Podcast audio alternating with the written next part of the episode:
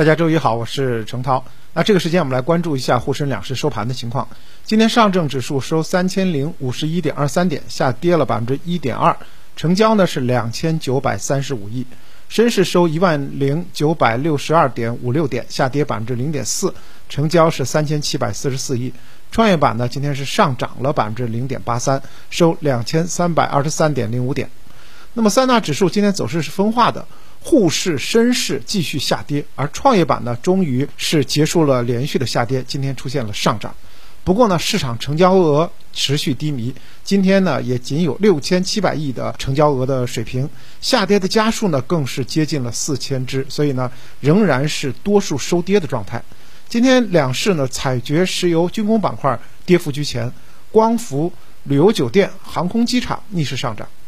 从板块来讲的话，今天首先呢是宁德时代带动的新能源板块呢，今天出现了反攻。宁德时代呢最高呢涨幅超过了百分之三点九，受此提振，像 TOPCOM 电池、还有一体化压铸、呃钠离子电池、储能这些新能源赛道股又迎来了反弹。在储能板块当中呢，温控子板块表现比较抢眼，龙头股同飞股份迎来了百分之二十的涨停。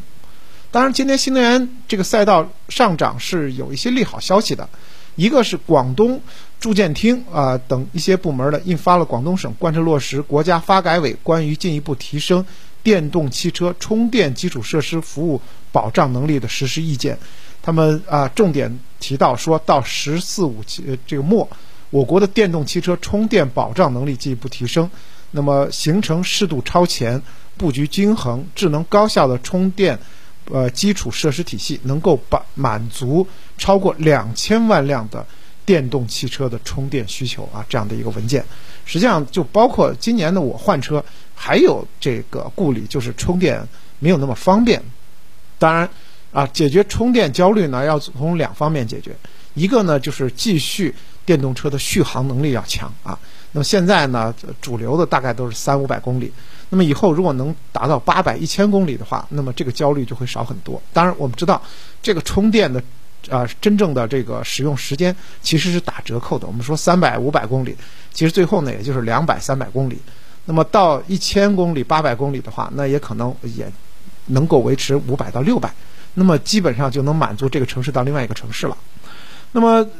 第二个解决啊充电车焦虑的充电焦虑的这个问题，就是你有方便的、高效的充电设施这一部分呢，现在各地都在抓紧去做。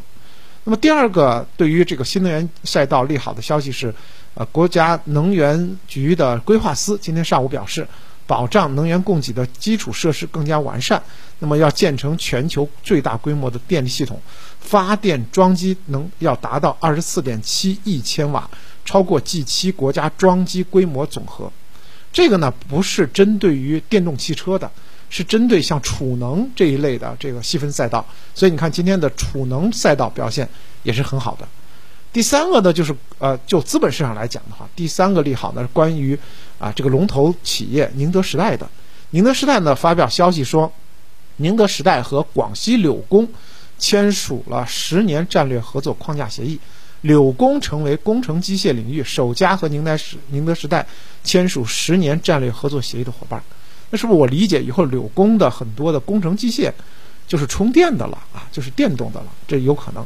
总之呢，就是这样的三条利好，对于新能源赛道呢是一个很大的促进。当然，从大盘来讲的话，已经连续很长时间，这个从中秋节后基本上都在下跌。有一个板块啊，能够啊率先走好的话，也是好事儿。所以今天呢，整个的市场还是比较低迷，但是创业板呢率先走好了。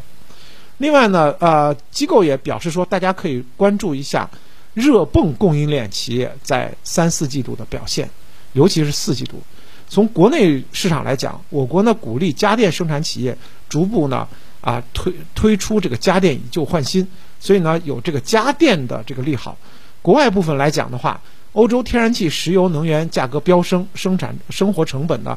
提高很多，那么也推动了更高效节能的取暖方式。那么其中呢热泵需求是高高增。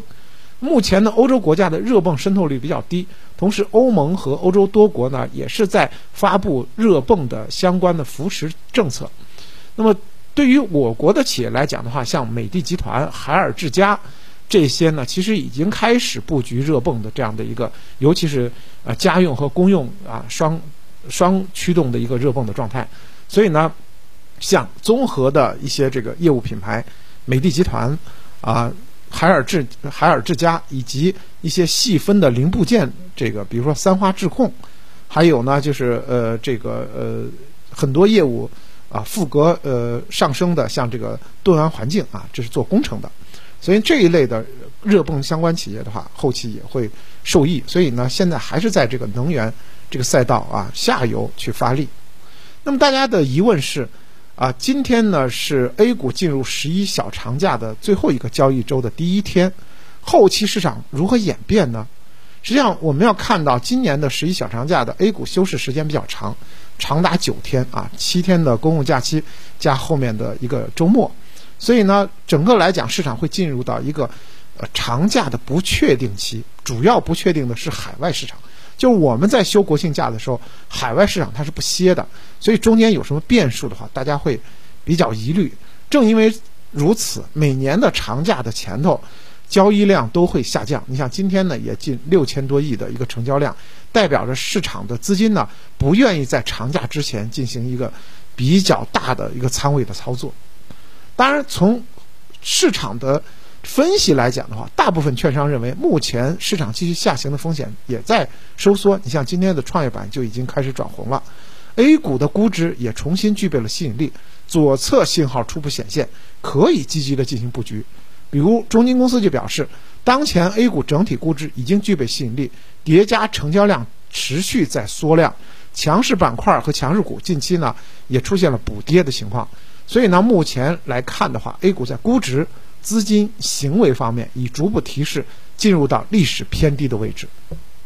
虽然是在历史偏低的位置，但是国泰君安就表示说，不急于抄底。那么我个人呢也是。持有这样的一个观点啊，就不急于抄抄底。那首先呢，不急于抄底在于，我们先不说市场，刚才也说了，那么离十一长假呢还有啊只有一周的这个时间，但十一长假又很长，对于资本市场来讲有九天，啊不确定因素比较多，所以呢在节前抄底或者加仓的话，显然不明智。当然国国内呃国泰君安呢分析更细，他提到说九月以来 A 股呢。啊，包括 A 股在内的多个国内资本价格出现了连续的剧烈震荡，并且跌破了这个关键的点位。市场疲弱的背后，其实是逆全球性的一个这个趋势性变化。那么，大家对于资金安全的需求被提升到了比较重要的位置。这也是最近一段时间我们国内的这个存款类啊，什么国债呀。啊，这个大额存单呀等等的这个呃需求量特别大啊，就是存款类的产品，大家比较倾向的一个最主要原因，就是因为对资金安全的需求被提升了。那么因此的话，尽管大部分的股票估值已经进入到了历史的低位，但是风险定价还并不能充分啊，就是你没便宜到让我就是不顾一切的冲进去。从这个角度来讲，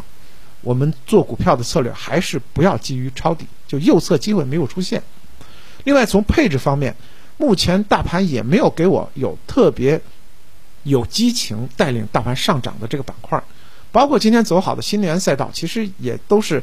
啊老调新弹啊，没有什么新的刺激，所以呢，也不是特别让大家呢就是愿意这个不顾一切的冲进去。当然，后期来讲，三个方向可以跟踪一下，一个呢是政策供给确定性比较强的军工科技。半导体、通讯、高端装备啊，我个人对高端装备一直起独有青睐。那么认为呢，高端装备是大家三五年都可以追逐的一个板块。那么第二呢，就是能源供给和啊这个实物资资产比较通胀明显的，尤其在四季度，大家可以看到全球都会比较紧张的，呃，石油石化啊，呃，煤炭、电力电网，这个是在四季度啊，这个取暖季到来前肯定是要火的。所以大家呢，可以在节后啊进行积极布局的这些方向和板块。